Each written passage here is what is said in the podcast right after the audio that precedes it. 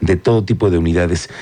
En la cabina esta tarde nos acompaña Héctor Moller, el expresidente de MC Amentum. Muy buen Armentum. Muy buenas tardes, Héctor. Como siempre me da mucho gusto que vengas y que nos acompañes. Bienvenido. Muchas gracias por la invitación y pues aquí estamos para ver qué podemos este, opinar y, decir con respecto a lo que tenemos enfrente, que es un caos por todos lados con respecto al tráfico. Un caos y ojalá que todos nos, nos, respetáramos. Está también con nosotros Guillermo Sánchez. Él es... Eh, forma parte de la Asociación de Repartidores Motociclistas Unidos de Querétaro, RMUQ. ¿Correcto, Guillermo? Así ¿Cómo estás, Memo? Muy buenas tardes, bienvenido. Bien, buenas tardes, pues gracias por la invitación y pues es un siempre un placer estar aquí con, contigo y con todo el auditorio de esta radiodifusora. Y a mí me encanta que vengan, la verdad, porque ustedes nos hacen ser mucho más sensibles de los problemas que tenemos en la calle. Como tú dices, es un caos, ¿no? Y no nos respetamos, Héctor. Ese es el tema que, eh, a pesar de que hay agentes de movilidad con esto del uno a uno, eh, tenemos tráfico, tenemos que ser prudentes, no todos lo hacemos, ¿no? Y bueno, ¿tú qué piensas? ¿Qué debe, dónde, nos estamos equivocando? ¿Dónde podemos ser mejores? Yo creo que eh, la falta de respeto, más que nada. Eh, fíjate que inclusive si, si tú lo ves desde el punto de vista de que el mundo, el universo de vehículos que se mueve a través de las calles, estamos hablando de que eh, el mayor porcentaje son vehículos, son carros. El menor es este, motocicletas bicicletas, este, camiones, eh, etcétera, ¿no? La gran mayoría, pues sabemos que, por ejemplo, Bernardo Quintana, que está tan saturado, pues no tiene nada que meterse a hacer ningún transporte este, pesado o, autobuses, ¿no? Que inclusive me tocó el viernes ver un autobús de Futura que se metió por ahí y yo dije, este no va a pasar por debajo de los arcos. Y ahí iba, o sea, se equivocó, no sé, cualquier cosa. Pero sí realmente la falta de respeto y no es tanto, yo creo, es la tenemos un como, una especie de odio, ¿no? Que todo el mundo se, aventándose el carro y por el hecho de que un metro o un centímetro, ¿cuánto es lo que van a perder? ¿O cuánto es lo que van a avanzar? Estando el tráfico parado prácticamente. Aventarse el carro, este, empezar con situaciones ya un poco más grotescas, ¿no? De que se, ha visto pues que se bajan hasta a darse de golpes. Entonces, eh, parte de eso yo creo que es la educación vial, es el que eh, muchos forzosamente creemos que tenemos la razón. Y no nada más es de que tenemos la razón, sino que eh, la prepotencia que hay en algunas personas, y no me refiero a que traigan un vehículo de alta gama o un vehículo más viejo, ¿no? Es la actitud que tiene la persona, porque puede venir en, un carro de mediano este, año de, fabricación y aún así se, se, se pone en una actitud de, agresión. Estamos estresados, ¿no? Por tantas obras que tenemos, pero no todos tampoco cumplen con, con todo lo que hay. Mira, a mí me ha pasado que, por ejemplo, estás en Bernardo Quintana, 5 de febrero, que estamos, ahí vamos, vuelta de rueda. Pero pasan los motociclistas, algunos, dos, y en zigzag. Y entonces ahí qué, qué, debemos hacer, Memo? A ver, porque no todos los motociclistas también están. ¿Y cuántos repartidores ahora tenemos? Muchísimos. Después de la pandemia hemos, eso, ese sector creció muchísimo, ¿no? Sí, efectivamente ha crecido mucho. Yo creo que lo que comentábamos ahorita es la violencia vial que existe ya de todos los usuarios de las vías. ¿Qué sucede con los motociclistas, tanto de reparto como también las autoridades que utilizan la motocicleta, los de emergencias? Este, hay la facilidad de filtrar en línea recta, pero como tú bien dices, van zigzagueando entre los carriles y eso provoca tanto siniestro de tránsito, el, el exceso de velocidad. Recordemos que el exceso de velocidad no es correr, sino que el exceso de velocidad es pasar el límite permitido de las vialidades. Mm. Ahorita con todo lo que sucede, con todas las obras, eh, la velocidad pues ha minorado, ¿no? Eh, de 40 kilómetros por hora como máximo en las vialidades cuando eran de 80 y 60, pero se está excediendo y es de ahí tanto siniestro, tanto de motociclistas de todo tipo, de todo uso, como los automovilistas. Hoy en día se se observa más siniestro vial de vehículos particulares, de pequeños vehículos, más que de los de transporte de carga. ¿Qué sucede en, la, eh, frente a, lo que es la comercial? ¿Qué pasa? Que bajan exceso de velocidad y ningún vehículo lo van a frenar así tenga todos los frenos habidos y por haber. No, ni tampoco se trata de ponerle más topes a esta ciudad. No, no, pues, ni tampoco tanto retén de las autoridades, más bien hacer este, la infracción correspondiente al exceso de velocidad en las bajadas. Y ahora que la Cuesta China ya se municipalizó, pero si no hay presencia de las autoridades para minorar esa velocidad que toman los vehículos de transporte de carga, difícilmente se va a controlar. Pero fíjate, en el anillo vial Fray Junípero Serra comenzaron con una estrategia primero disuasiva para que le bajáramos. No aceleres tu funeral, ¿te acuerdas? Que Sí, la campaña. Hoy en, día, hoy, en, hoy en día está vigente. Y no pudieron con eso. No siguieron. Ahora van a llegar las fotomultas de plano. ¿Tú qué opinas de las fotomultas, Héctor? Mira, yo creo que lo que va a suceder con las fotomultas, al igual que como sucedió en México, no las pueden mover. ¿Estás de acuerdo? Están fijas en un punto. En donde está el punto, yo te puedo apostar que todo el mundo va a pasar con el límite a lo que debe de ser. Y pasando el límite o en donde la fotomulta en determinado momento el radar, el, el- el sensor capta que lleva exceso de velocidad, pasando ese límite va, va a ser lo mismo. Va a ser el abuso. ¿Sabes? Yo creo que una de las cosas más fuertes que es lo que hace que sucedan esos accidentes es el ir atendiendo el celular es el ir con el celular en la mano. Mucha gente va hablando, va mandando este, mensajes. Digo, está bien, ok, las... eh, ¿Qué tanto o qué tan importante puede ser eso que tú vas haciendo que no puedas esperar dos minutos, tres minutos o que te puedas orillar a hacerlo? No, quieres ir a hacerlo justo con el momento que vas.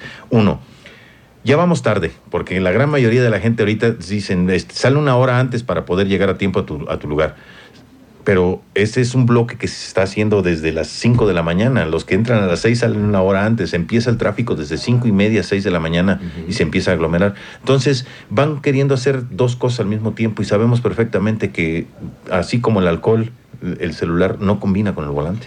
No, y además es una de las principales causas de muerte, el tema de, de utilizar el teléfono. ¿Tú qué opinas de las fotomultas? ¿Con eso le vamos a bajar los accidentes? ¿Tú crees, Memo? Pues va a ser un poco, yo creo que sí le vamos a bajar, porque pues van a llegar la, la- la multa ya vía correo, ¿no? Que la tienen que pagar. Mira, en Europa eh, están aplicando la tecnología eh, en favor de- del, del exceso de velocidad.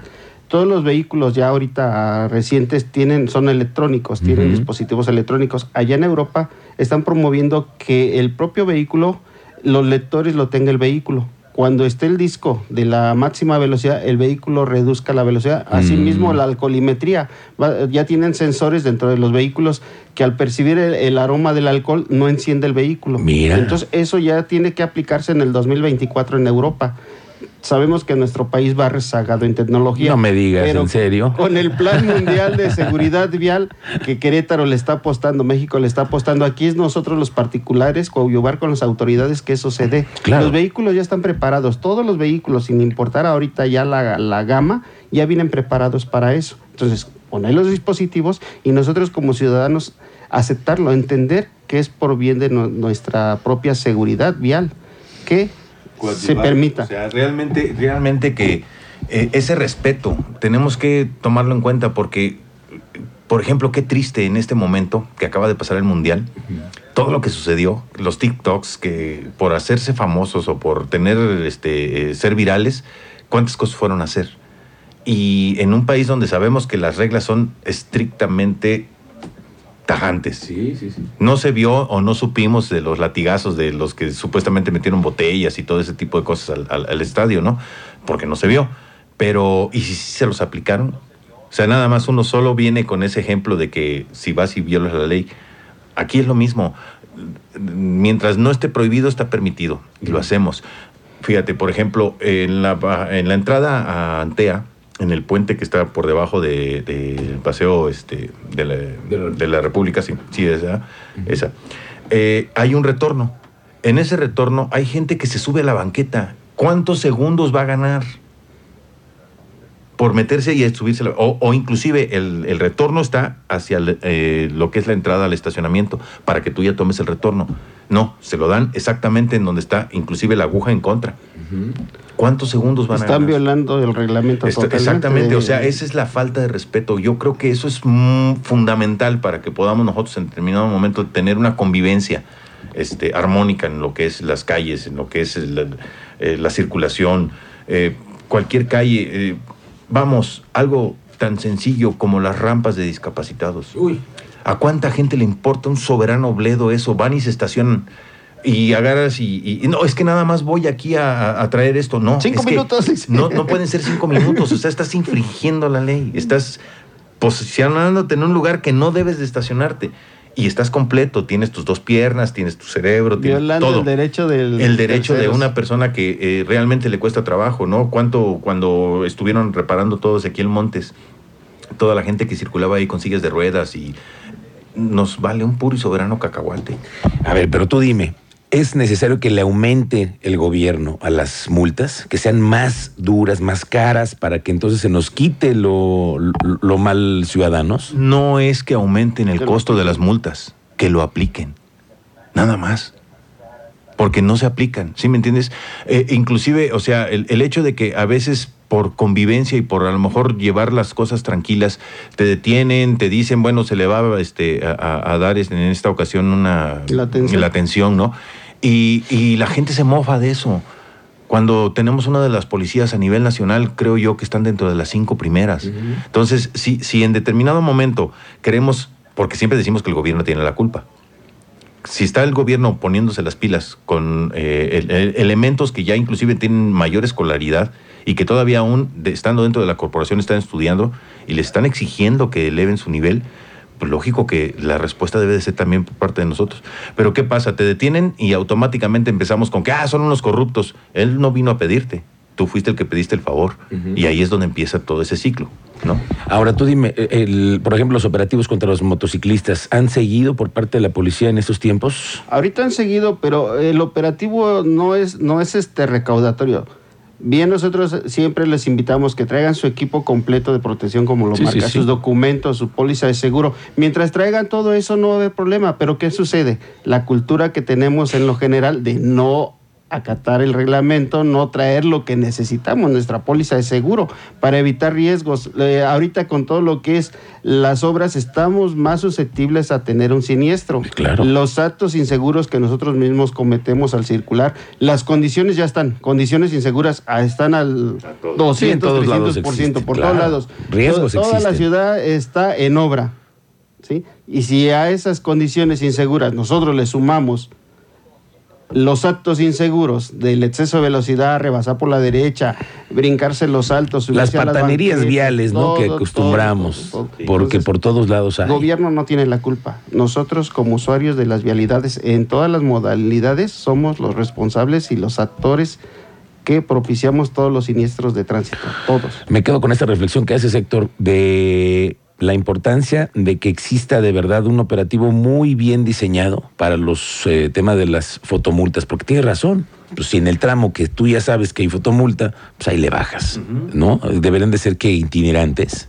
No, yo creo que, eh, digo, con tanta tecnología que ya hay, eh, sabemos perfectamente que muchas de las cámaras que están dentro de, de lo que es C5 ya tienen la capacidad, si de, de- te pueden reconocer este, facialmente, pues yo creo que de alguna manera pueden tener alguna especie de, de dispositivo esas cámaras que indiquen que hay un vehículo que va a exceso de velocidad. Y aunque en el momento en que pase, porque sucede, o sea, yo he escuchado hablar amigos que ruedan por todo el mundo, este, en Canadá, no necesariamente te toman la fotomulta. O sea, el- los postes de, telefonía celular van indicando que tú llevas el exceso de velocidad y cuando pasas frente a la fotomulta, aunque vayas dentro del límite. Claro. Pero eh, automáticamente cuando llega la foto y que llega el, este, el, eh, ¿cómo se llama? La evidencia, marca el tramo en donde ibas, a cuánta velocidad ibas. Eso ya lo tenemos. Los- Con nuestro lo- nuestros teléfonos, celular. exactamente. Llega. Ya, ya sabes, tú vas en el Waze y vas a 130. Oye, pues aquí dicen rojo, aquí dice, te están marcando que estás excediendo los límites. ¿Por qué no los, no los, no los estás eh, Ya nos va a llegar por no? teléfono. Se gasta en nomenclatura, porque tenemos nomenclatura. Todo el mundo lleva los celulares puestos ahí en los este, dispositivos estos frente al, al- al parabrisas para ir viendo la ruta.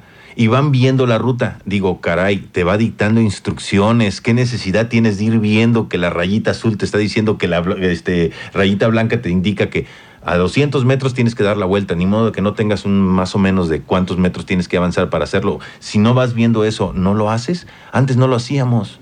Nos meneábamos por todas partes del mundo y ¿qué era lo que hacíamos? Veíamos las nomenclaturas. Y la guía roji. Y la guía roja. Y la guía roji, que era muy, muy. Y yo en México también me moví así, aprendí a manejar con una guía roji, finalmente. Sí, todos lo usábamos allá. Bueno, pues les agradezco mucho esta, este análisis que hacemos eh, permanentemente siempre por el tema de la vialidad. Tienen ustedes razón, hay que respetarnos. Si empezáramos por uno mismo, respetáramos Otra la cosa. direccional, este, Las direccionales que no son de adorno, ¿no, no, Héctor? no, no. Oye, ¿cuánto cuesta? ¿Cuánto? Vamos a hablar, eh, un vehículo de alta gama, ¿cuánto te cuesta ese vehículo? Y que todo ese tipo de dispositivos que se diseñaron para que tú puedas tener una conducción segura, no los utilices. Entonces estás desperdiciando tu dinero. Es como quien compra un teléfono de alta gama también y que nada más utiliza el teléfono para hablar. Sí, sí, sí, como para qué necesitas equiparte. Bueno, Héctor Moller, como aquí siempre les agradezco mucho. Guillermo Sánchez, les agradezco Gracias. mucho su visita como siempre y estamos pendientes. Muy buenas tardes. Gracias. Gracias. Gracias. Las dos de la tarde con 20 minutos.